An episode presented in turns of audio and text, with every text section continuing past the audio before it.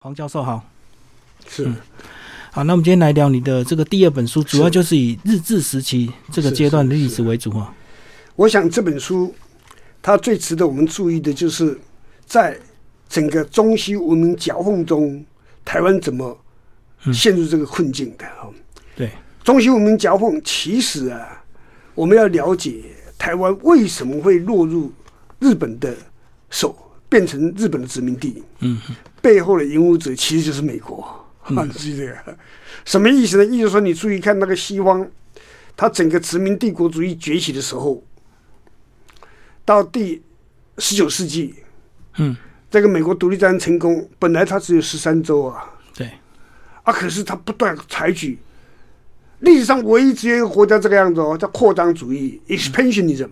嗯，什么意思？你知道吧？他把那个美国啊、美洲啊一步一步扩大，啊，跟西班牙战争抢墨西哥，然后跟法国战争抢这个呃这个中西部，然后不断往东方扩展，嗯，然后它变成太平洋国家。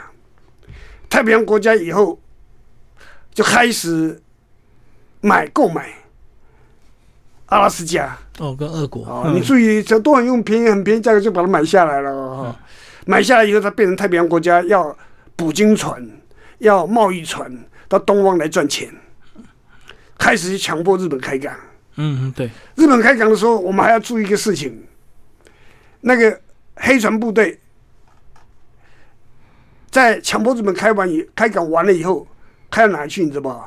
到琉球，嗯加下一站就是到台湾。对，为什么台湾煤矿他们觉得很好？嗯，琉球他们觉得是一个很好的一个港口，可以将来整个太平洋可以在他控制之下。嗯，所以要开始对这一段采取策略，怎么处理这个问题？嗯，当时还发生一个事情，有一条美国的船叫罗华号，嗯，到中国来做生意，然后漂流到台湾牡丹社。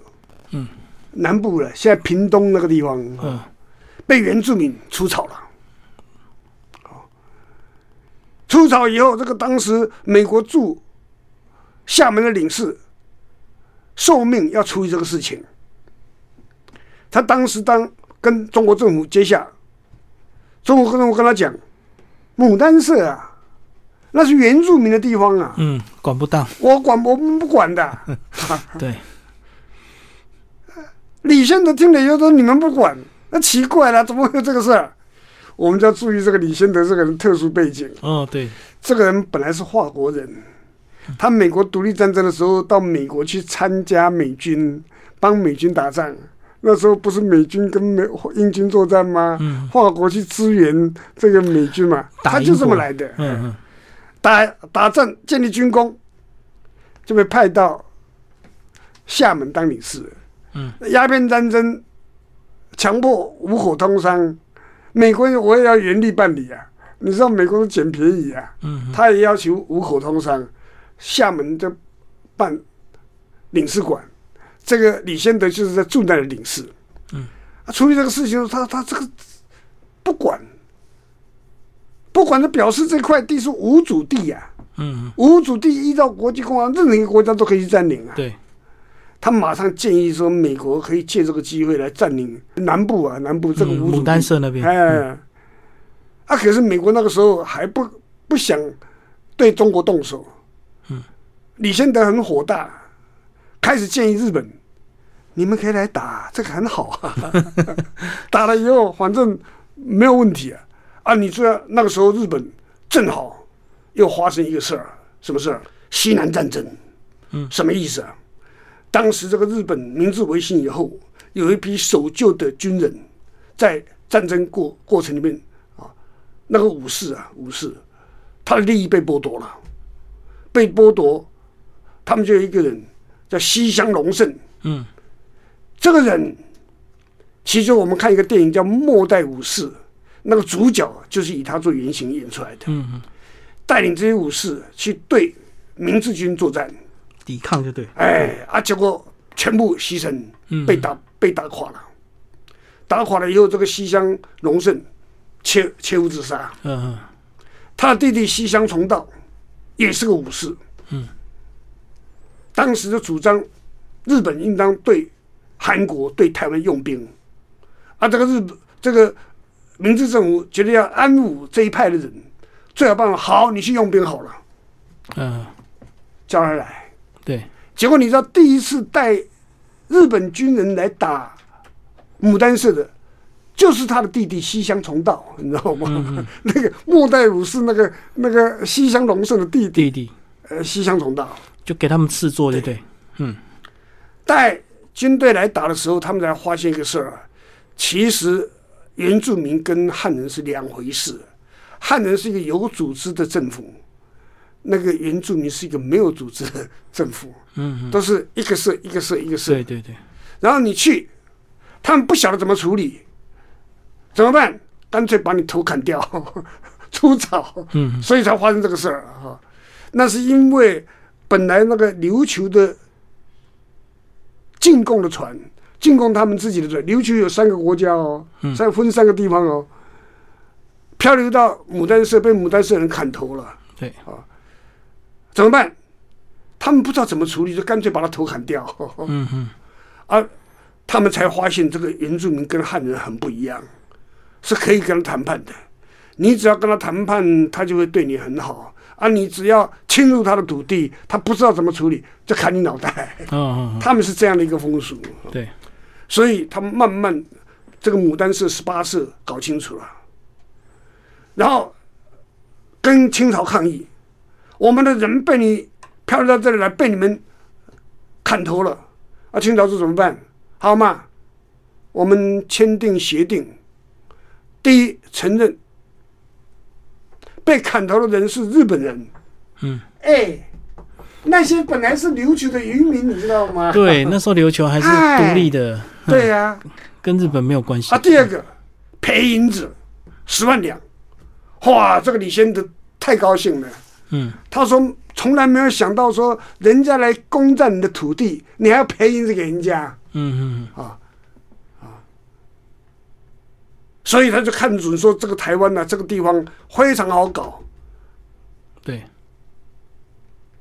西方很多外交界开始传一个说法：世界上有个国家，你跟他打仗去侵略他的土地，他要赔银子给你，就流传开了。中国，问题就来了。嗯嗯嗯所以大家都整个西方开始传传这个说法，开始准备对中对中国动手，处理的非常不好。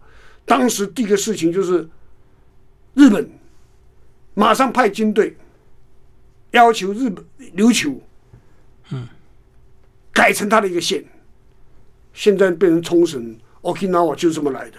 嗯，本来它是个三山王国独立的地方，最后一个国王叫上泰。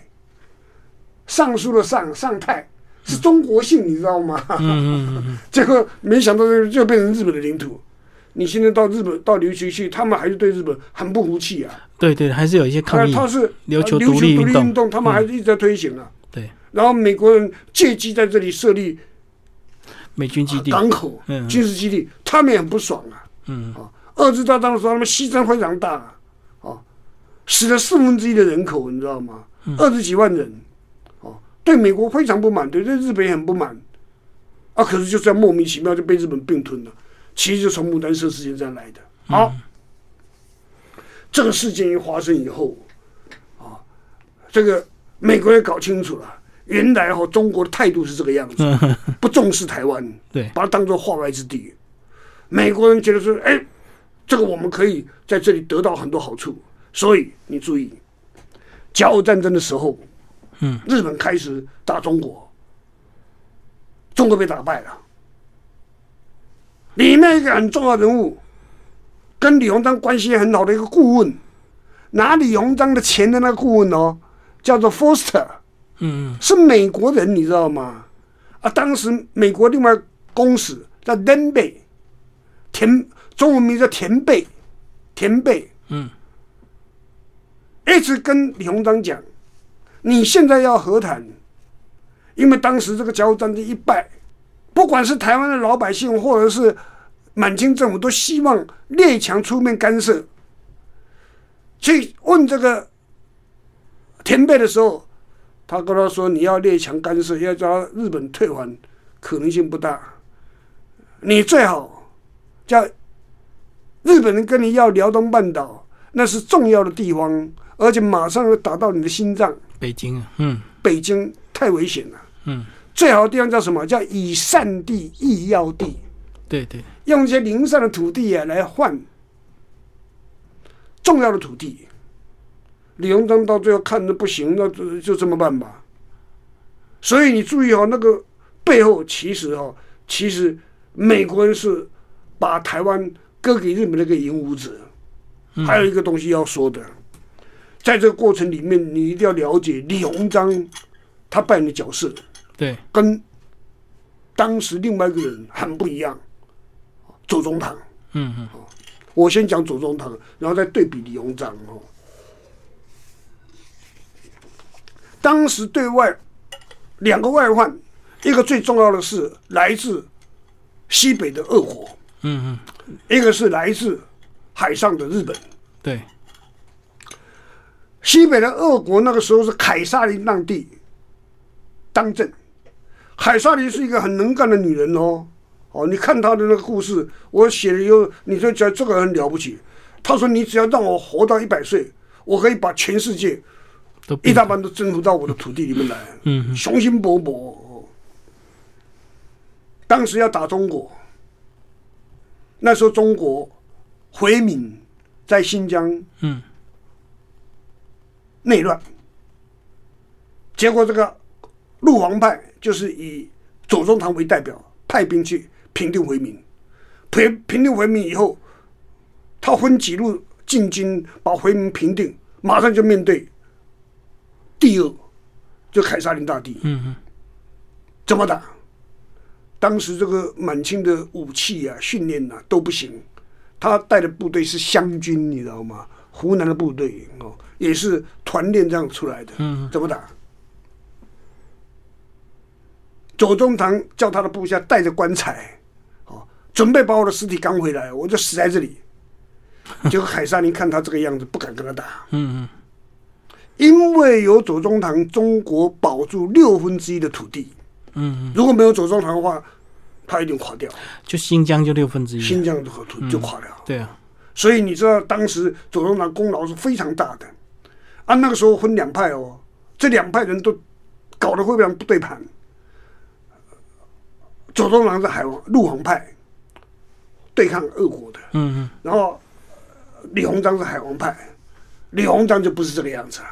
李鸿章这个很会做官，啊，然后很不会用人，用人都非常糟糕。你注意看，我看到几个我们那个交战打败的叶志超，根本陆战根本没有打，他就跑了，跑了比日本人追他还快，你知道吗？后来也没事，回来就是李李鸿章是保他，也没事，回家乡就安了安养。嗯，另外海战也是败了，北洋舰队也是李鸿章搞出来的。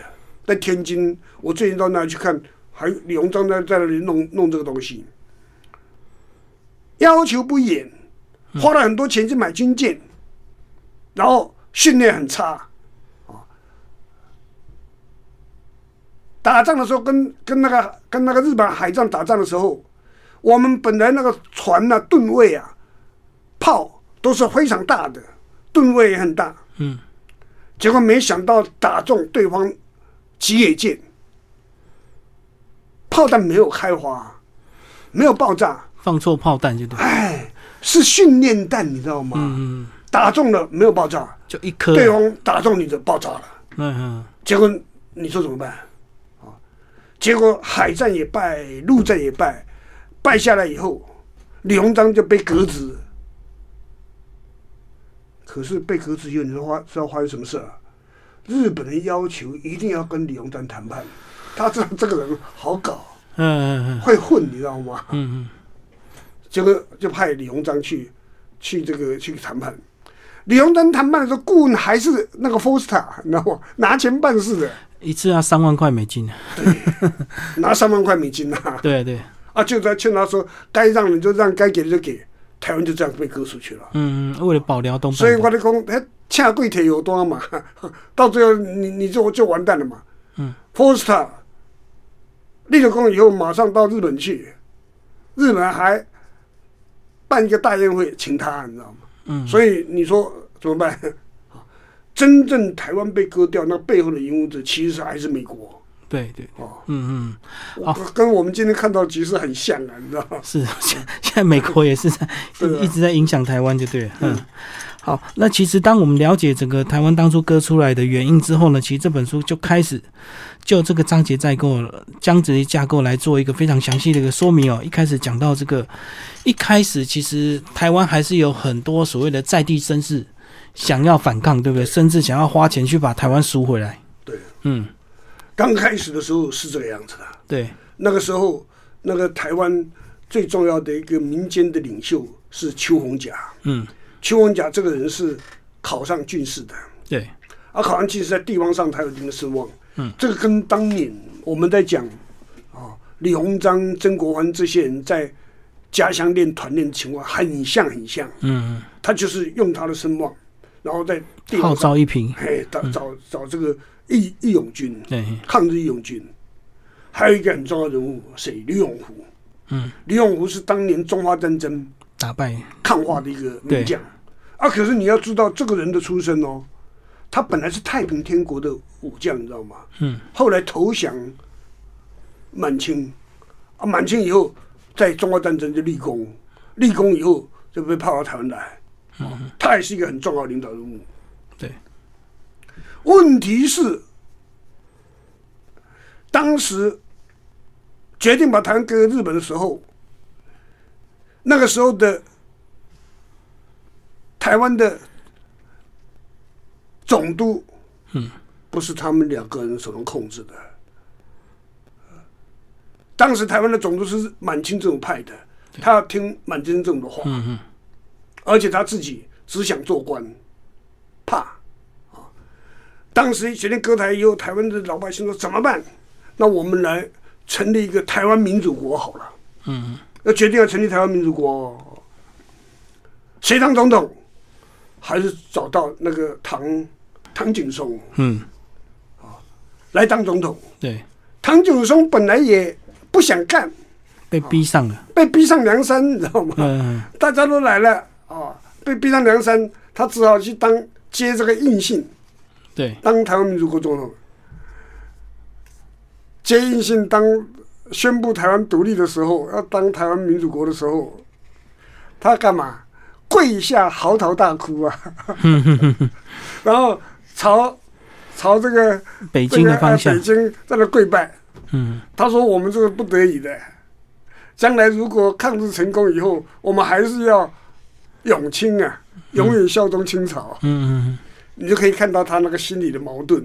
对，一方面人家要请你当台湾民主国总统，一方面你要永清。对，结果等到日本人一来的时候，啊，再看到这个唐景崧这个人啊，也是是应用应用任用诗人，他把他自己以前的那些部下带到台湾来，不听李永福的，也不听邱念台的，根本不理他们。嗯，结果你知道他带来的部队，等到日军要来的时候，刺那个整个军队的士气马上就垮掉，嗯，然后经济非常糟糕，跑回台北来抢人，你知道吗？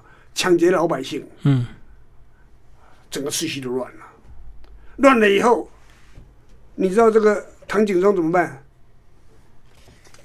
就绕跑，拿他的公款嗯，收买基隆的炮台的那个驻军。我们过去的时候，你不要划炮，嗯嗯嗯，他怕人家把他的船打沉，你知道吗？对对，怕他，哎，贪官嘛，哦，嗯，结果你知道他溜了，开溜了，台湾就乱成一团。对，所以这个是当时哦很令人气结的一个事情，就是你这个领袖人物，你先跑，下面你怎么办？嗯嗯嗯，所以下面只好自己打就对了，对呀、嗯嗯嗯所以你知道这个一打进来的时候，邱念台跟刘永福都先后走了，你看他们走的时候，坦白讲是不得已，因为日本人已经把青年台当做是一个非要取他脑袋不可的对象。嗯然后很多人去跟日本人告密说，这个人是叛军，就是土匪，土匪的首首领。嗯，孙仁桃他自己手无缚鸡之力，根根本不是文人，他也不懂怎么带兵啊。那些团团练都是这样靠他的这个平常的这个关系这样去聚起来的。对对，他怎么带？这个就是我刚才讲的那个没有兵的文化的一个现象，并不是每一个人都像左宗棠、像林则徐那样可以带兵可以打，不是啊。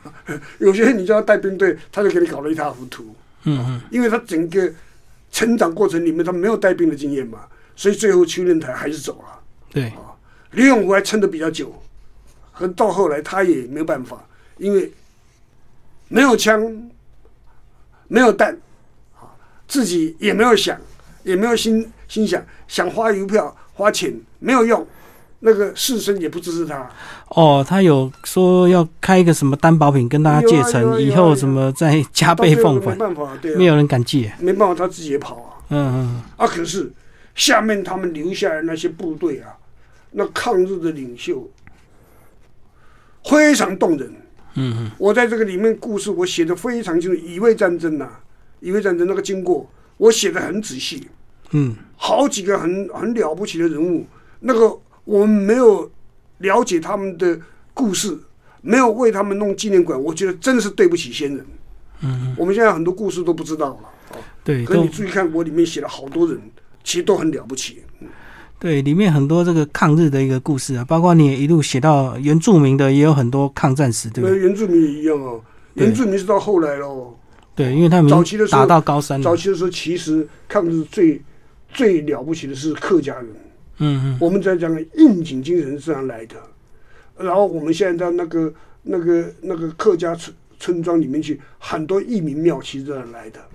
然后很多地方他们都挖出骨白的骨头，其实这样来的。啊，你注意看那客家村庄，在北部、在南部、在中部，都他们抗抗日抗的最厉害。嗯嗯嗯，反抗最强烈，就对。嗯，因为他好不容易才在台湾落地生根嘛，马上又又被殖民这样。对，嗯我我里面讲的一个最动人的故事，我印象最深刻是屏东萧家。嘿，萧家他们本来就有六堆，六堆那个时候是闽客冲突的时候，他们弄的六个防卫部队嗯啊。等到日本人来的时候，他们就开始动员，然后里面有一个萧光明。嗯嗯萧光明现在你去屏东嘉东乡的时候，你还看到那个萧家古厝哦，很大哦。嗯。然后你注意看那个萧家萧家古厝这个人，他是客家人跟回民回民的后代，嗯。所以他盖的那个房子也也有汉人的那个传统，也有回教回教的那个传统，嗯。两个都有，现在还在哦，我去看过哦，哦，还保存着呢。然后他们那个萧家古厝旁边有整个很好的防御系统，六堆嘛，嗯嗯然后有一个叫布叶楼，这样布叶楼。嗯嗯当时日本人在南部登陆以后，开始打到那里去，他的对手是谁？你知道吗？在日本跟苏俄作战的时候，建立很大功劳的乃木将军嗯，哦，南部西点。啊，南木西点，你知道吗？哈南木新队派部队去的时候，跟他打仗，嗯他们就跟他暗打。一个是完全新式的部队，一个是原始的那个武器。结果你知道那个肖肖家的家人呐、被打死了六七十个人嗯嗯啊！可是日本人，日本军队也被打死几十个人。嗯，结果这个萧光明就逃走了，你知道吗？看这个整个不行了，他逃走了。逃走了以后，日本人看他这个一上来就遇到这么强烈的抵抗啊，这么勇敢，这个人是谁？开始注意到肖光明这个人。对对对。等到肖光明这个人，那个乙未战争过了以后，他又潜回故乡，日本人知道了，你看怎么样，你知道吗？嗯，给他勋章，你知道吗？哦，要笼络他，为了笼络他，给他勋章。更有趣的故事，让他做地方上那个那个叫什么保长还是甲长那个，嗯给他当地方官。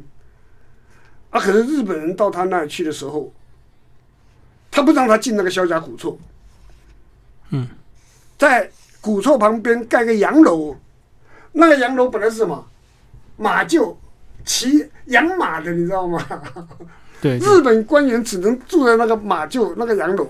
嗯马厩改造了，那个洋楼现在还在，所以你可以看到这个很有趣的故事。我们很多人不了解日本这个特色，什么意思？你要了解日本人，他是个武士的文化，武士的文化，武士的文化，他们日本有一个很独特的特色。你跟他打仗，你输了，他砍你脑袋，他认为是应当的。嗯嗯他们本来就有那个叫做斩人世道的传统，可是可是，你要是把他打败，然后你很强悍，你不屈服，你跟他硬打，他很尊敬你，嗯嗯，你跪下来求饶，他就非常瞧不起你。对对对，所以你注意他对那个萧家古处的那个那个态度，非常尊敬他，你知道吗？嗯啊，所以我特别把这故事写得很仔很仔细。你要注意看，像韩国人，他对日本人不客气啊，日本人还是对韩国人很尊敬。嗯，哦，那个慰安妇他愿意赔给韩国人，不赔给台湾人，对啊，完全他搞不清楚这个状况。嗯嗯。所以你一定要了解这个有兵的文化跟没有兵的文化差异到底在哪里，而且你还要了解一个事情哦，日啊那个日本人这种特色叫做四大主义，你这个人很大很强，他怕你。嗯。二次大战的时候，美国人原子弹一丢，那个日本人对美国人卑躬屈膝，你知道吗？嗯嗯，然后现在你不要忘掉，日本现在在跟中共准备跟他合作。嗯。然后你注意看，习近平会到那里去跟安倍谈。你看我们在那里卑躬屈膝，抱日本大腿，他看会不会理你？嗯，你越抱他，越瞧不起你，你知道吗？对他们的民族性，是啊，这个民族性啊，所以这个故事我特别把这个故事写得很清楚，说你一定要了解他们这个有病的文化是这个样子的。啊，你跟他对干，他不怕你，他尊敬你，对，呃你越是跪在那里投降，越什么叫他什么亲什么亲哥哥什么东西没有用，我跟你讲，不理你的，呃嗯嗯。啊，这个我们一定要了解，可里面也讲到一些原住民抗日的一个嗯这个时机啊，可是原住民当初也是非常顽强的抵抗哎、包括你里面有提到我们最熟悉的赛德克巴莱那个雾社灭族的一个悲剧这样子，嗯嗯。那是不是那个呃日本也是在这个高山讨伐的一个过程尝尽苦头，所以他他们最后的报复啊就越来越强烈，对对，嗯，这个哈、这高山族的故事应当分两段来看啊。对，那么我们我们常常在讲说日本人，我们现在那个独派人最喜欢李登李登辉最喜欢推崇的是一个叫后藤新平，国多行败。嗯，后藤新平这个人事实上是两面人，两面人，一面他对台湾做了很多建设。嗯，我们今天留下来很多房子，像那个总督府，都是他的时代留下来的。嗯，为什么？你要了解这个人背景。他不是政治人物，他是医生出身的，念医学出身的。嗯，然后他来台湾的时候，那个时候的总督不在台湾，他是民政长官。啊，是民政长官的时候，他用那个政策，他说对台湾人一定要了解台湾人的特色。嗯，哦，三个特色，啥？爱情呢？嗯，惊死啦！爱做官啦，啊，你只要给他好处，让他做一些保长、甲长，他就满意的不得了，嗯嗯，怕死。对啊，所以当时跟他合作的很好的就是顾显荣、郭 hen 颖啊，嗯，得到很大的利益啊。啊，当时他在平定台湾的时候，他还做了一个很重要的事情，定毁图刑罚令。你如果是匪徒，把你当做抗日的匪徒的话，杀无赦。啊，所以他自己在任内杀了很多人。你注意看，他杀承认他自己承认杀了两三万人哦，嗯有记录的哦，两三万人哦。那个屠杀的方法书里都有写，我不细谈。嗯啊，可是他一方面也做建设，做建设不是为了台湾，不是为了干嘛？让日本的大企业能够来在这里生产糖，嗯生产樟脑，生产日本需要的战略物资。所以你注意哦，那个后藤新平他任内，台湾给搞得民穷财尽，和日本的殖民主都变得很有钱。嗯，还有一些要日跟日本合作的这些人，对，你怎样讲你给他戏嘛，爱己嘛，爱做官嘛，呃，都到很大好处，都变成非常显显赫的这些人。台湾社会变得非常非常的惨，嗯很穷。所以你注意看哦，我这个书里面都特别写到一点，后藤新平下一任的那个总督左久间左马太，那个人到的时候起来反抗的都是台湾最基层的、最无助的原住民，嗯还有很穷的那些人，而且他们反抗的时候都是借用宗教迷信。嗯，你注意那个早一段以为战争不是借助宗教迷信哦，都是团练。我这个家乡这些人，呃，士绅起来像萧光明一呼百应，他的亲族就起来抗日啊，在下面都不是，都是借用宗教迷信。嗯，啊，尤其是左九间左马太这个人，当年是牡丹社事件跟西乡重道一起来打台湾的。嗯嗯他的立下，他知道那个原住民的特色，立下一个心愿，我要平定台湾的原住民，把他们感化成文明人。嗯你要注意，这里面还有一个很重要的人物，叫胡泽玉吉。胡泽玉吉，对，胡泽玉吉，我们一定要注意，是日本的近代化之父哦。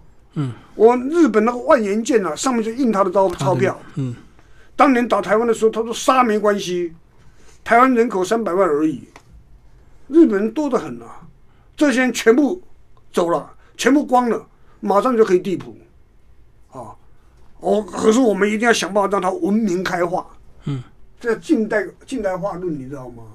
好，啊，这个走九千走马太，为了要让这些原住民文明开化，立下个心愿。人家把它叫理番总督，嗯清理还还这个这个原住民的。好，怎么清理？你注意哦，他把那个最无最弱势的那群体平定以后，最后他要清理泰鲁格的原住民。嗯泰鲁格的原住民本来都是一族一族，有七十几族在那个山地里面，彼此都孤立的。他们其实汉人跟他划地为界，也不管他，对，他也不跟汉人呃相似，他也不管。结果你知道左九间走马，他就先派上千人的人类学者、心理学者的考察团去考察，嗯啊把他们整个情况摸得清清楚楚的，哪一组在什么地方，哪一组什么特色都很了解。最后发现的那个最后一个最大一组在合欢山，嗯嗯发现那一组了以后，他们在那里欢呼，哦，现在都搞清楚了。合欢山的名字是这么来的，你知道吗？合欢，大家一起欢呼。大屠杀的序幕，你知道吗？嗯好，等到这个整个原住民情况都搞摸清楚了以后，开始派军队去打了。你知道这个原住民他本来没有什么往来的，每一族都是孤立的，前面被打了，后面不知道发生什么事儿。嗯啊，然后你注意看，他就一组一组被这样被打，啊，然后他还发现一个事儿，原住民有出草的习惯，嗯。然后某一些邻近的这个社关系不好，他利用他们的关系以番制番，你知道吗嗯，？离间了。你注意看那个照片啊，对，我拍了弄了好几个照片，为什么？因为你知道，这个左卷跟左马，他要让原住民文明开化。胡哲一直讲嘛，让他文明开化。他把那个整个李欢的过程都用照片给他记录下来。以为战争还没这么多记录照片哦，嗯，他那个有整本的记录照片，所以他那个照片很清楚。你注意看他的做法，对，没错然后，你注意看他对原住民的搞法。嗯，这个是一九一零年代的事情，把那个把合欢山那些呃泰鲁格那些原住民整个平定掉。然后你注意有一张照片，他把那些头目全部叫到那儿去跟他合照。嗯嗯嗯，啊，可是你不要忘掉，这个这个这个人多行不义必自毙呀、在那个泰鲁格事件征讨事件的时候，他从悬崖上掉下去，回到日本去以后，第二年死掉了，嗯，死在这个 台湾啊。所以你注意看那个故事，对，啊。嗯嗯，注意啊，这是一九一零年代的事哦，那个时候已经是十五年民，国成立的事情了哦，嗯嗯。记得。不是早期哦。然后到一九三零年代，你注意一九三零年代那个时候才发生。我们那个电影《赛德克巴莱》里面所讲的那故事，嗯嗯，那是三零年代的事了。一九三零，啊。一九三零年代那个故事跟前面那个那个呃那个泰鲁格完全不一样了。为什么？他们要把原住民教化成文明人，嗯。强迫他们接受日本的教育，讲日本话，跟日本人做朋友，跟日本人混在一起，派了很多警察侵入到他们的住的地方。我以我一直跟你讲，那个早期的时候，汉人跟他们是婚划界婚制的，呃呃，等到那个卓别林说嘛，他以后不是划界婚制了，整个殖民势力侵入，改变你的生活形态，你要变得跟我一样，对。啊，你要承认你是野蛮人，过去的生活习惯是不对的，嗯，到最后你要自我殖民，变得跟日本人一样。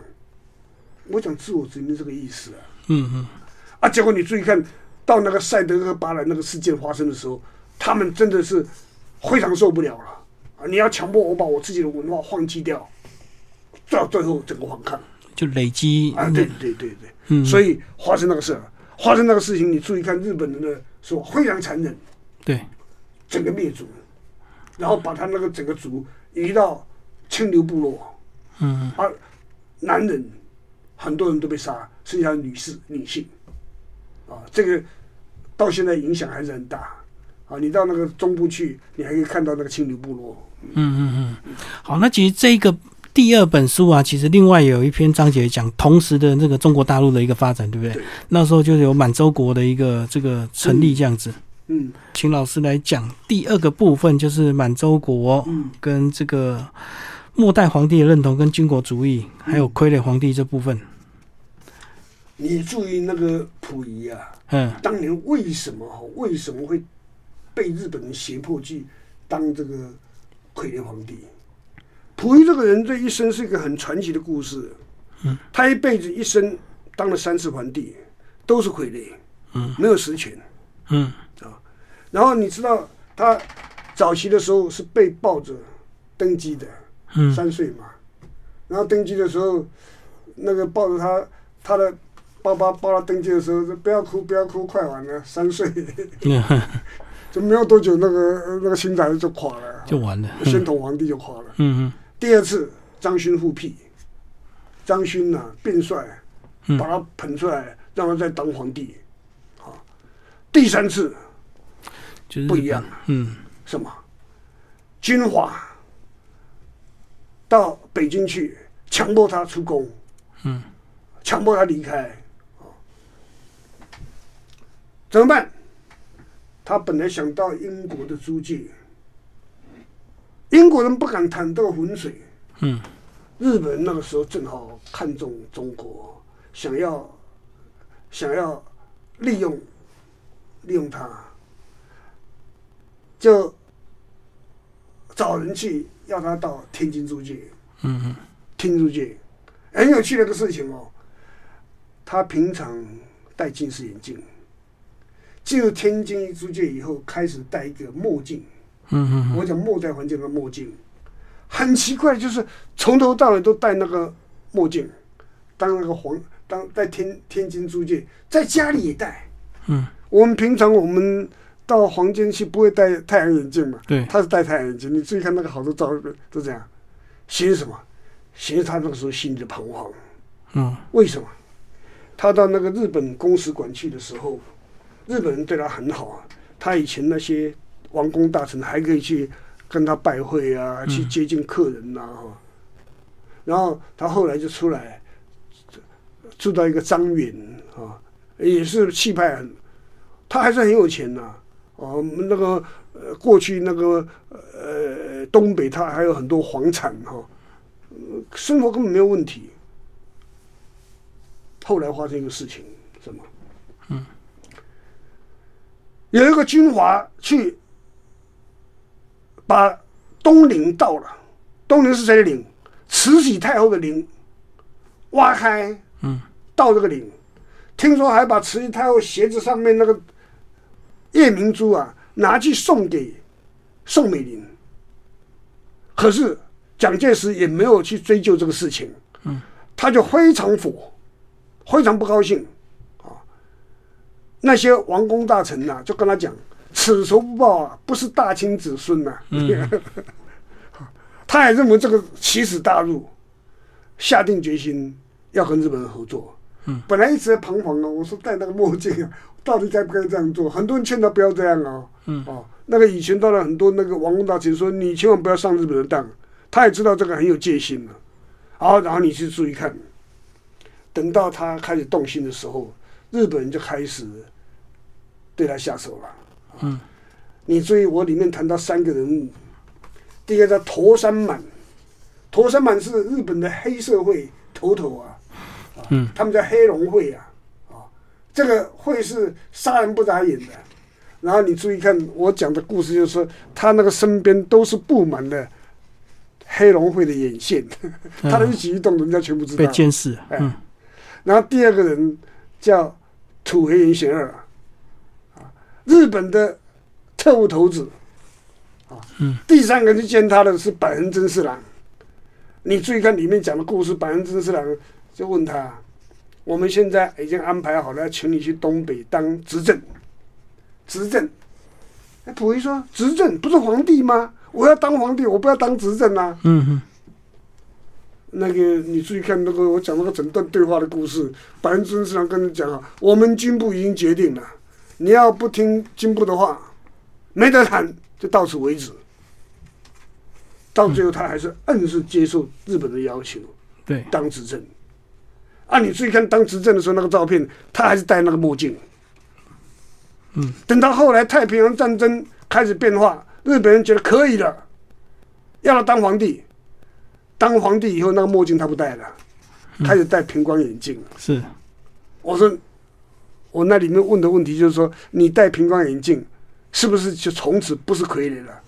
还是可以的，你知道吗？他根本就没办法自主，你知道吗？对对对，这这这个叫自我殖民，你知道吗？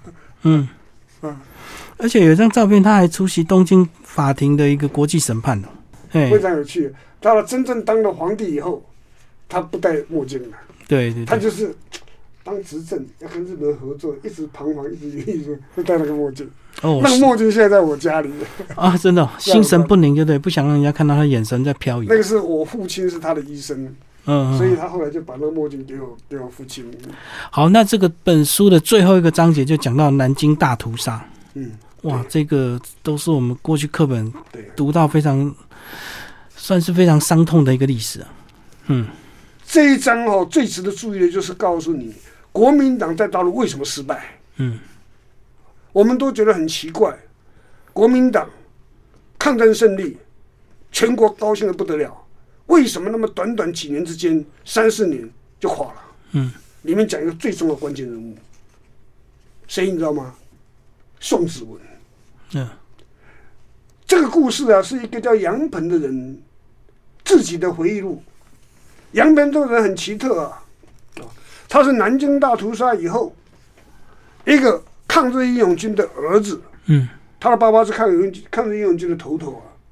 有一次在他爸爸被暗杀，他的一个舅舅叫他赶快逃到南京里面去，嗯因为当时南京是日本人控制的，秩序还 OK。嗯，然后外面很乱，逃到里面去。逃到那里去的时候，有一天，他考上那个、那个、那个中央大学。中央大学国民党的党校。嗯嗯，问题是那个时候的国民党是汪精卫的国民党，不是不是蒋介石的国民党。嘿，念到三年级，他的亲戚也来找他了。他现在汪精卫的经济委员会啊，在征募职员，你去应征。嗯，他考上了。对，考上做什么？做记录。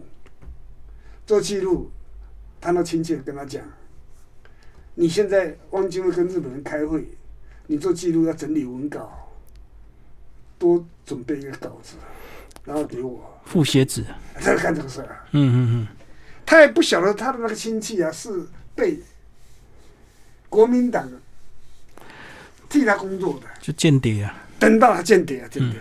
等到抗战胜利以后，戴笠，国民党那个头头啊，找人去找他。你现在立了大功了，他说我立什么大功？他说你把汪精卫跟那个日本人开会那个资料弄一个 copy 给我们，那些就很重要的信息。对，他被派到那个，我们现在要派你到后方，就到重庆去受训。嗯，现在受训了，受训住在那个国民党训练特务的一个机构里，里面有个白小白宫，谁住在里面你知道吗？周福海。嗯，周福海，周福海是当年汪精卫最重要的手下，他当时跟国民党其实有挂钩。挂钩。嗯，所以戴笠就请人去把他请到重庆，住在那个小白宫里。对，他听到一个故事，谁找周福来你知道吗？宋子文，财政部长。嗯，干嘛？讨论一个事。当时这个沦陷区的储备舰呐、跟国币后方的国币怎么兑换？嗯，怎么兑换？因为现在这个储备券，日本已经投降了，要换成国币啦，怎么换法？嗯那周福来就跟他讲：“我老实跟你讲，跟周宋子文讲，我们的沦陷区是沦陷区啊，可是经济状况其实比你大后方好很多啊。你如果要兑换的话，一比一是合理的啦。嗯啊我们那个储备舰都有黄金储备，都没有问题的，一比一是合理的。”宋子文说：“呃不行不行，我们打胜仗了，怎么还跟你一比一啊？”他说：“那对不起，一比二了。”最多一比二，不能超过一比二。宋子文还是不答应。嗯，结果你知道宋子文回去以后，兑换率定做什么？你知道吗？一比两百。